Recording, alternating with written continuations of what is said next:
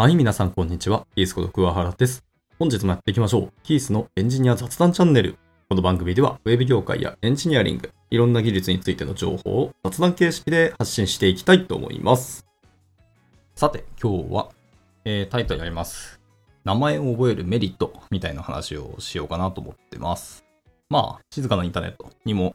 言語化して書いていきたいと思うんですけど、まあ一回まとめる意味も兼ねて喋っていきたいかな思います。で、えっ、と、私はですね、まあ基本的に名前を覚えるのは実はそんな得意ではなくて、で、特にカタカナとか、アルファベットの頭文字を取った省略されたワードとかありますけど、その辺を覚えるのが本当に苦手で、もう何度も何度もググることが多いです。特にビジネス用語とか本当に覚えるのが苦手で、仕事中も会議したりミーティング中でも出てくるワードを裏でググってまして。で、ああ、そうそうそうだったなっていうので、えー喋ったりはするんですけど。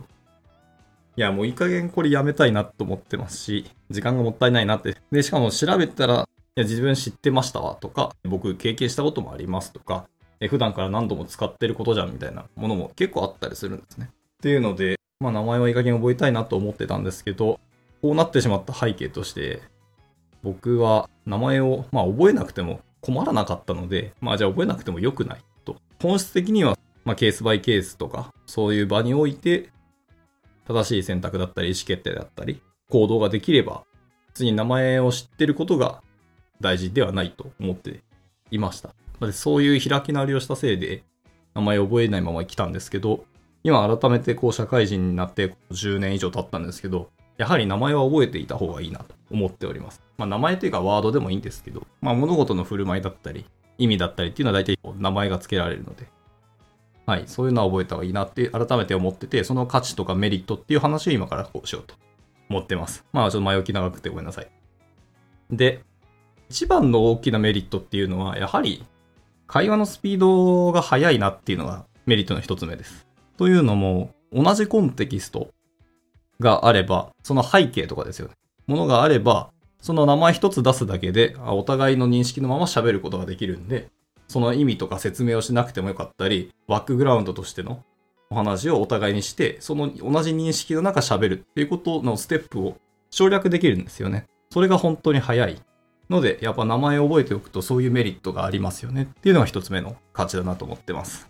二つ目のメリットは、その逆で、僕が聞くんではなくて、僕が話す側の時ですね。やはりその名前とかワードを知っていれば、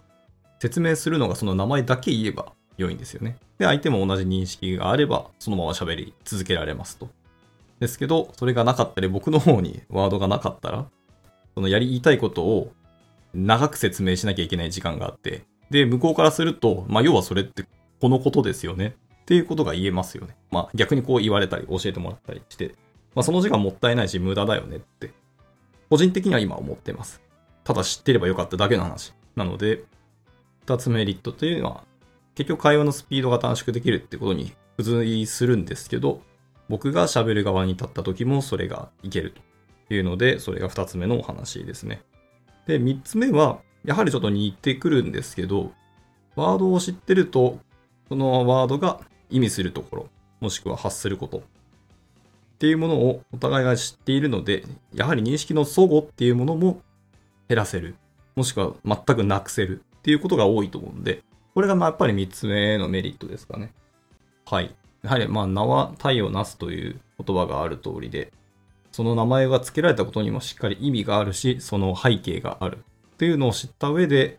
喋ると喋らないのでは、やっぱり会話の深みであったりとか、認識の齟齬っていうことがかなり減らせるので、その会話自体のクオリティが格段に違うんですよね。というのもあって、やはり名前を覚えていた方が良いっていうのが3つ目のメリットですね。まあ大体コミュニケーションとか、まあビジネスの現場でそのメリットを享受することが多いなっていうのはありますけど、はい。またあと思い出したんですけど、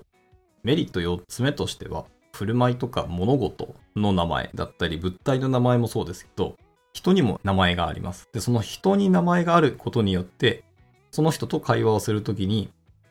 自分の印象を良くするとか、自分のことをインパクトを残すことができたり、覚えてもらえたりするなどの大きな効果があったりするので、人の名前はやはり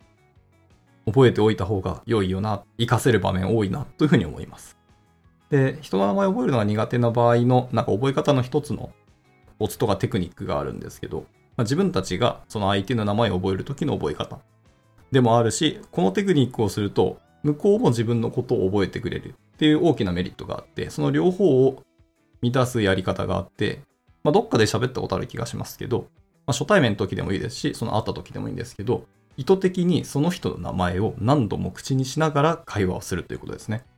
例えば、田中さんって方がいて、田中さんと初めてお会いしたりとか、久しぶりに会って喋っている時に、田中さんはその風に今回お考えになるんですねとか、あ、田中さんのその考え方はいいですね、など、みたいな。まあ、褒めたりとか、あの、相槌の打ち方は工夫してください。こんな露骨なやり方をすると、意図的にそういうことやってないみたいな、なんか裏があるんじゃないかっていうような変な受け取られ方をすると思うんで、まあ、要項要領はお守りくださいではあるんですけど、そうやって名前を何度も言いながら会話すると、その人の名前と顔が一致しやすかったり覚えやすかったりするし、なんだかんだ人って名前を呼ばれると、多くの人は悪い気はしない。むしろ好印象を受け取ってもらえることが多い。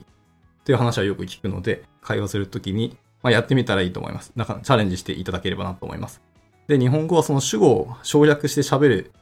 ことが多いってよく言われますよね。で僕も悪い癖ではあるし、ちゃんと主語っていうのを明確にしなきゃいけない。なんか、まあ当たり前に喋れるとか、知った仲だったりとか、関係値ができた相手だと、ついつい主語を忘れて喋ってしまうことが多いんで、あれですけど、ちゃんと仕事になる名前。あなた私っていうような、そう、第2、第1、第2みたいなやつがありましたよね。その主語に対して。で、第3みたいなあるんですけど、その第2の主語ではなくて、第1の主語、ちゃんと相手の名前を使うっていうのはすごくいいことだと思ってて、そういう意味で、ちょっと名前を覚えるメリットとは違うかもしれないですけど、覚え方っていうところを使いつつ、メリットを享受するのも一つかなと思ったりしました。